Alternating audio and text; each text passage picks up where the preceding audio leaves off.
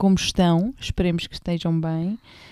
Aqui são 10h40, 10h50 de um domingo. Decidimos terminar esta semana com mais um episódio. Visto, não temos sido muito produtivas. Ela está a rir. Estás a querer rir do quê? Nós fomos muito produtivas esta semana. Nós só Fomos. voltámos na quarta.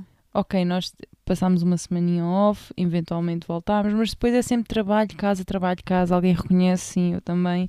E a gente então decidiu que já faltavam, já tinha passado um tempinho do primeiro episódio, vamos lá ao segundo. E sinceramente, eu pessoalmente queria o fazer há mais tempo, mas a minha procrastinação não deixou. Todos os dias me impedia, tapava a minha boca, não conseguia falar. Então hoje eu disse, hoje não, procrastinação. Eu nem sei que Não? é assim que se Ah. diz. Procrastinação? Não é? Hoje não, não sei o que é faro. Hoje não, Rodrigo Faro. Alguém via esse programa? Eu vai dar namoro na Record todos os domingos. Eu adorava, eu via isso toda hora. Mas pronto, continuando. Aqui o tema vai ser eh, sobre a guerra. E daí eu queria fazer há mais tempo, porque sinto que, que foi um tema que se calhar havia mais necessidade de falar no início, onde tudo era uma novidade. Hoje em dia acho que já estamos um bocado exaustos. Então peço desculpa a descansar o teu ouvido, amigos, amiga, mas a gente quer também partilhar aqui um pouco da nossa, da nossa opinião e refletir um pouco, porque realmente não é, não é brincadeira. Não é brincadeira, é coisa séria e triste que está agora a acontecer. Isto da Ucrânia é complicado, mas também acho que traz à, à tona alguns tópicos que a gente se reflete bem e pensa: ah, tá. Hum, acho que há outros sítios também com guerra. Hum, acho que também não está assim tanto na televisão. Hum, mas isto são essas intrigas que a gente já vai lá chegar. Bem, começando, o que é que vocês acham da guerra, gente? Isto está, está de loucos. 2022, guerra. Como assim? Já não bastou o Covid para nos dar cambalhotas e agora vem aqui nos, nos ameaçar de bombas. Ahm, como é que se diz? É atômicas? Bomba atómica. Não é bomba atómica. Nuclear. nuclear. Destas ameaças. Bombas nucleares, chuvas de estrelas, guerras solares, sei lá. Tudo cá para aí. O que é que é isto? O que é que é isto? Como assim? ah, pessoas de 50, se- quase a fazer 60 anos, andam agora a tomar decisões por toda uma nação a dizer que só vão explodir com isto tudo, só tocar num botão. Como assim? Ou que vão começar uma guerra que vai destruir milhares de vidas e deixar só eles. Primeiro de tudo, aqui um à parte vai ser bem aborrecido. É que eles nem pensam. Tipo, neste caso, Putin, Putin, o nosso amigo, ou não amigo, hum, ele nem pensa. Se ele toca nesses botões, as pessoas vão todas sair. Ele vai quê? Sabem aquelas questões, aqueles dilemas? Olha, se fosses tu a única pessoa na Terra, o que é que farias? Ele não pensa nisso. Vai ser aborrecido. Vai brincar com o quê? Não dá. Vai, vai fazer guerra com quem depois? Não dá também. Não tem piada. Ainda por cima, a Rússia. Bem frio da vida. Ou então bem quente no Natal, que eu já ouvi falar. Mas sozinho não- não dá. Não dá, né? Então é assim. Porquê? Porquê esta guerra? Eu tenho as minhas teorias, sinceramente. Não sou uma pessoa, e digo desde já, não sou assim tão entendida na política. Mas entendo um bocadinho de dinâmicas humanas. Só um bocadinho.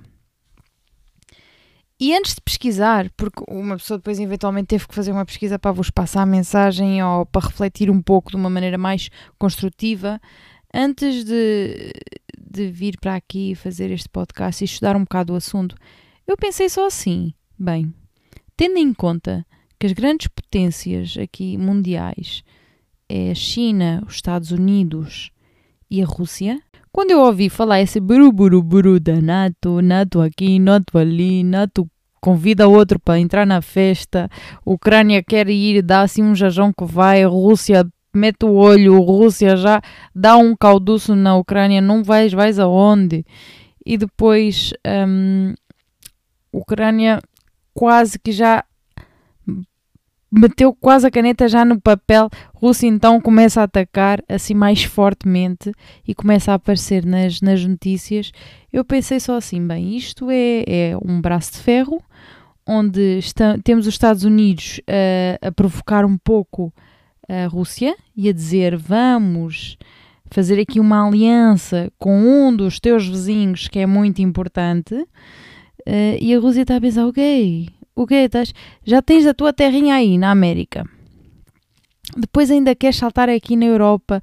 Pelos vistos, esta NATO já tem várias estações aqui à volta da Europa e queres mais o meu vizinho. O meu vizinho que eu considero independente, mas mentira, ele está sempre debaixo da minha asa. Vais aonde? E então começa a responder essa provocação. E depois temos uns Estados Unidos que trabalha, ou que, na minha opinião, nesta primeira opinião inicial, um, que estava ali a intervenir de uma maneira um bocado indireta uh, por um convite, não é? Como quem não quer a coisa, de uma maneira muito cobrida, não é? P por um agrupamento, pela NATO.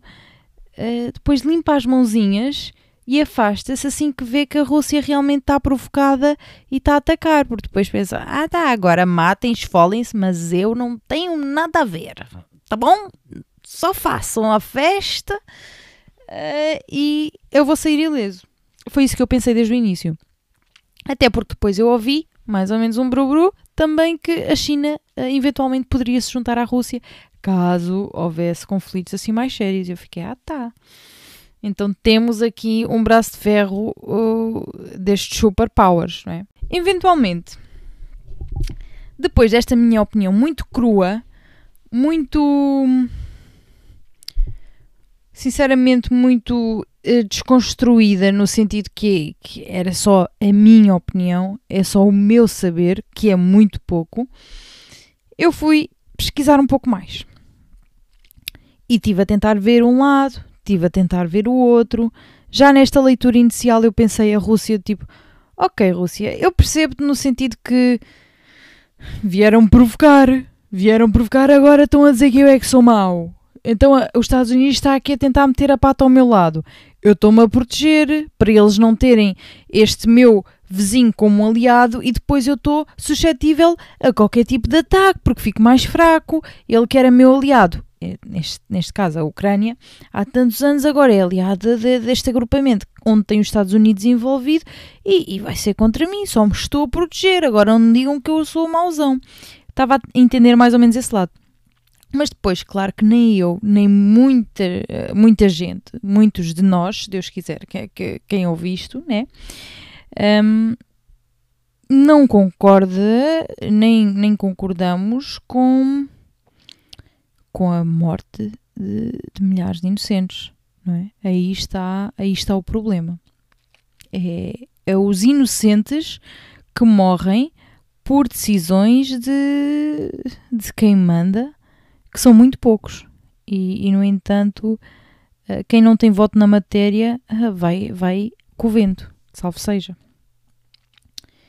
E isto já é um problema. É? Enquanto isso, depois temos uns Estados Unidos que só se esconde atrás da cortina a pensar: ups, aqueles estão mesmo a sofrer, oh meu Deus, é que depois ninguém ajudou. Achei curioso que, eventualmente, quando eu pesquisei um pouco mais e fiquei a saber mais sobre esta NATO, a NATO é um agrupamento de países, em particular, acho que são 30, acho que são 30, espera, deixem-me só certificar, eu creio que a NATO são, são 30 países, ainda nem tem a aliança assentada, e no entanto, já estão a atacar, calma lá, eu também não gostava de, disso, se fosse meu vizinho, eh, achava logo mal. Depois temos também a, Rússia e a sua propaganda que diz que uh, só 400 soldados ucranianos é que morreram, quando depois temos a Ucrânia que já discute que, que foram 7, 7 mil. Injusto, mau, muito mau, uh, mas depois vemos também até que ponto é que os russos andam a lutar com, com uma opinião assertiva, não é? Se não é só o que lhes dizem e as histórias que lhes dizem e, e, e eles vão com a verdade que lhes passam e então não têm culpa de andarem aí na guerra também, é normal. Se uma pessoa está numa guerra com armas de vendas e, e pensa que o que está a fazer é verdade, uh, I don't know, não sei não, gente. Está tudo muito louco, tudo muito louco. Mas, por acaso, eu, como estava tão curiosa sobre este assunto, perguntei a uma colega, uma colega russa, uma senhora, e perguntei-lhe o que é que se passa, o que é que tu achas, amiga, me fala tudo. Ela tem um filho adulto na Rússia e, e foi muito curioso saber que ela, sendo russa, tendo os seus quase 60 anos, um, também não gosta do Putin. Eu achei super curioso. Eu fiquei, tá. Eu pensei que gostasse. Imaginem, eu sei que a gente teve o Salazar. Eu sei que muitos de nós não gostavam do Salazar mas havia outros que gostavam. E, e às vezes parece que os. sei lá.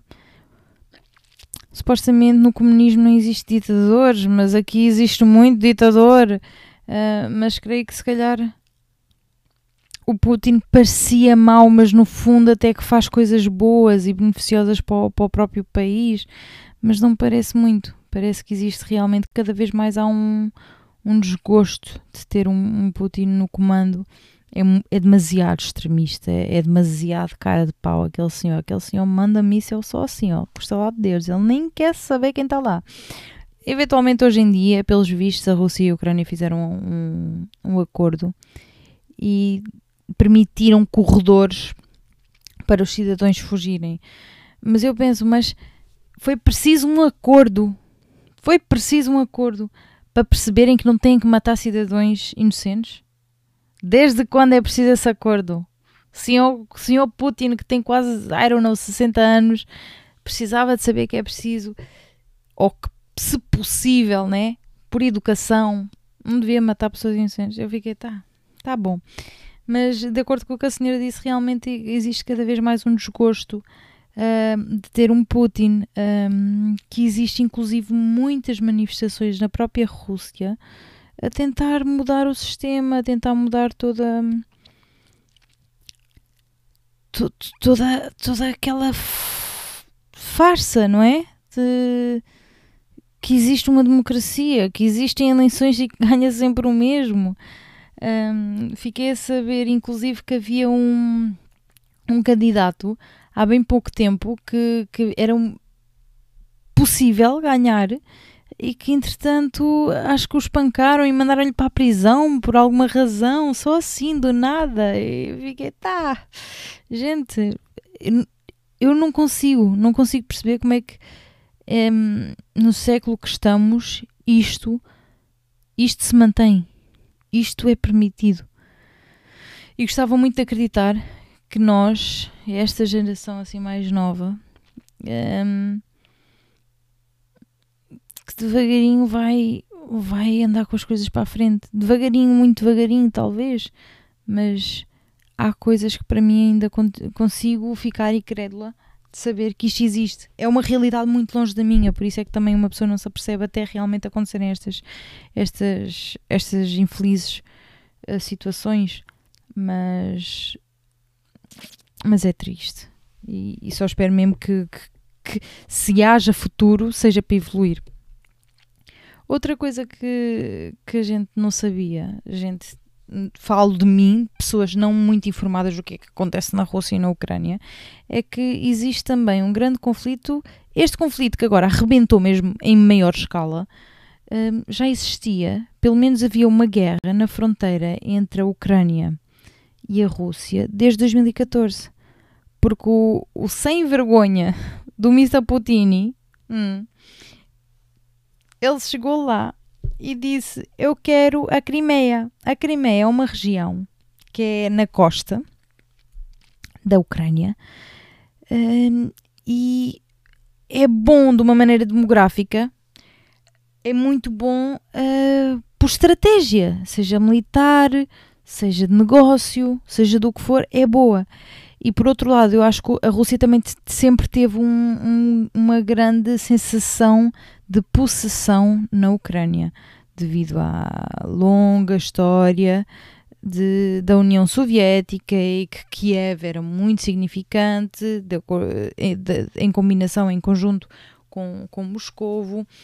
Um, mas então, por isso mesmo, já desde 2014 que existe esta grande guerra de, de militares russos tentarem se apoderar da Crimeia, inclusive houve sim também um, uma espécie de oficialização pela Rússia, feita pela Rússia de maneira super ilegal, que a Crimeia era agora uma região reconquistada, um, algo que foi punido uh, pela União Europeia, se não me engano. Os russos estão nem aí, o senhor Putin ele faz o que quer, eu também não percebo como, eu fico parva. Eu aqui que nem posso ir à loja roubar um chupa-chupa, mas está, está tudo bem. Um, e, e, então isto é uma guerra que já vem aquecendo há uns anos.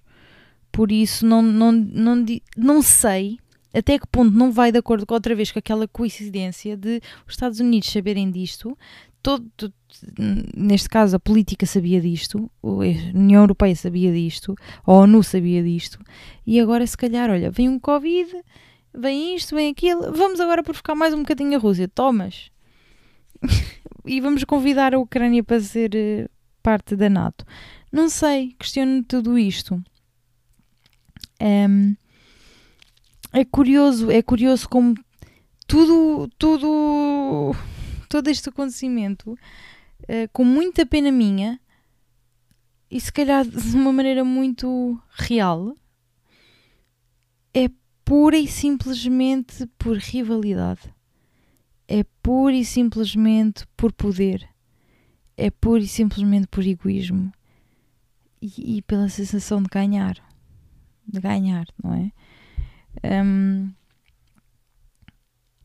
contudo, claro, tenho que sim mencionar que pela Rússia existe sim vários, e quando eu digo vários é mesmo bastantes, bastantes estações da NATO uh, à volta da Europa e se a Rússia eventualmente nunca nunca hum, se rendesse a ter uma extensão da NATO, poderia sim estar em problemas no sentido que se houvesse uma guerra e seria a NATO contra os outros países uh, e este dos poucos seria seria a Rússia sendo sendo que está ao mesmo lado. Seria a Rússia. E, e isso eu entendo no sentido que a Rússia ataca um, para se impor.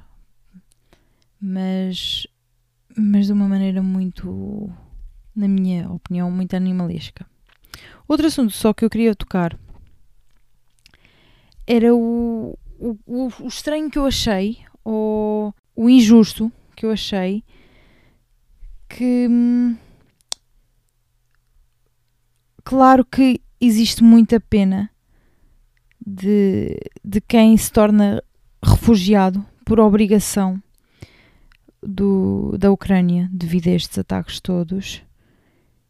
E, e, e claro que, que, as pessoas não têm outra, outra, outra opção se não fugir, mas dá muita pena mesmo que a gente não deia tanta atenção também, ou a mesma atenção, ou atenção de todo, especialmente também pela mídia, por refugiados dos países. E questiono-me porquê porque que eu saiba atualmente continuam também a existir guerras noutros países, uh, no Afeganistão, no Iémen, uh, no México, a guerra de Taiwan, guerras civis bastantes em, em países da África. E, e porquê é que não têm a mesma exposição na mídia? Porquê é que não têm a mesma atenção? Porquê é que não têm um, não sei porque é que a gente não, não pensa nisso, porque é que não procuram um, também expor esses casos, porque é que a gente, uh, e falo inclusive uh, do que vejo e do que vi, eu lembro-me em 2016 havia uma grande crise de refugiados e apareciam muitos refugiados na costa da Grécia, na costa de Portugal também, inclusive na costa uh, da Itália. E, e pareciam não tinham, não tinham a mesma pena que hoje em dia temos e que eu hoje em dia sinto e, e testemunho das pessoas ucranianas. Não estou a dizer que os ucranianos sejam menos importantes, mas estou a questionar sim porque é que, o, porque é que os, as pessoas dos outros países e que, por coincidência ou não, acabam por ser minorias, não são caucasianas e porque é que não olhamos para eles também? Porque é que não pensamos que eles também merecem uma nova oportunidade noutro país, porque é que pensamos que não podemos aceitar tantos, mas de repente todos têm as portas abertas agora para os ucranianos.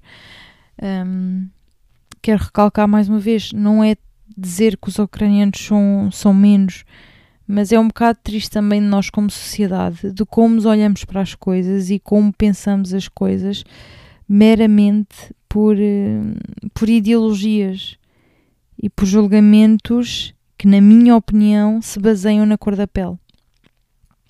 Podiam-me até dizer, e, e, já vi inclusive no Twitter, ah, mas, mas são guerras financeiras e, e outras são guerras, guerra, não é? Como agora na Ucrânia. Não sei, mas, mas ao fim e ao cabo, seja por que for, as pessoas quando estão refugiadas estão à procura de uma nova oportunidade da vida independentemente do método, não é?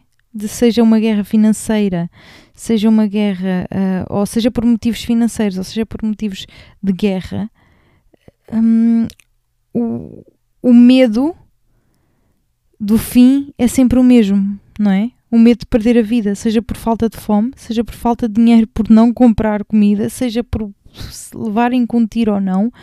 Então, por que não um, aceitar essa mesma resolução e abrir estas mesmas portas nos países e, e acolher.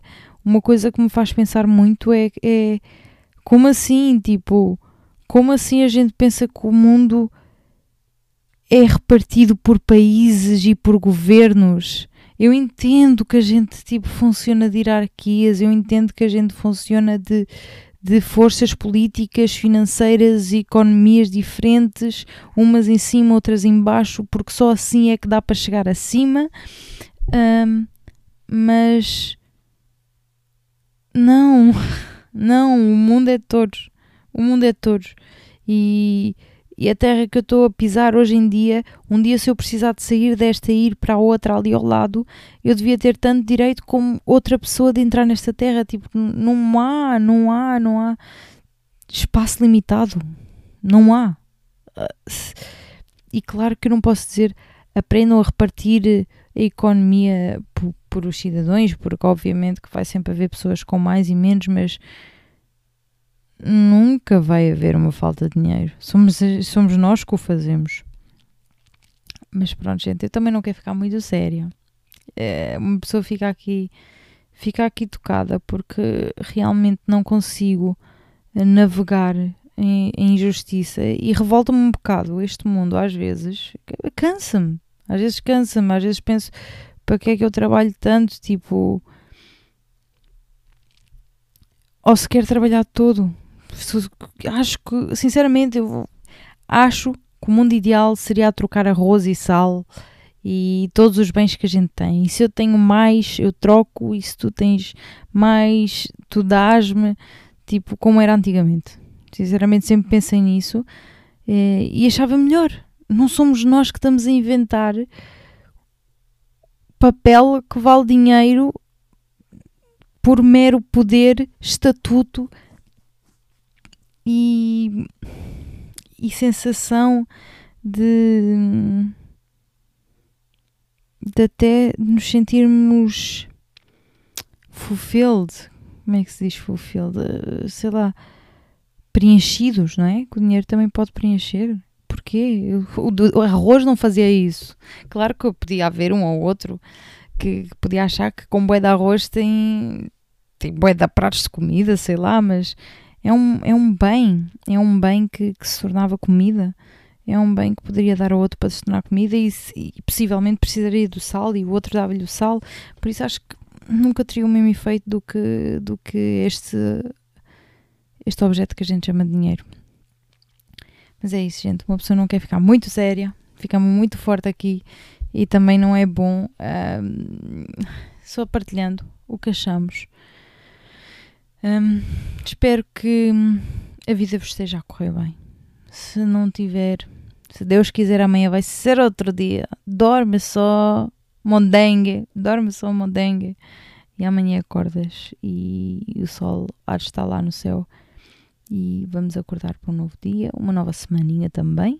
Não se esqueçam, amanhã é segunda-feira. Segunda-feira é aquele dia que a gente diz sempre começamos segunda, começamos segunda. Então eu vos quero ver a começar agora. E é isso aí, gente. Um beijinho grande. Vamos sempre refletir sobre estas situações. Esperemos que isto tudo acabe o mais rápido possível também. Apoiemos das maneiras que conseguirmos. E é isso aí. Beijão na bunda, a minha Pikachu. Já foi dormir. Façam o mesmo também. Beijão, gente. Beijão na bunda.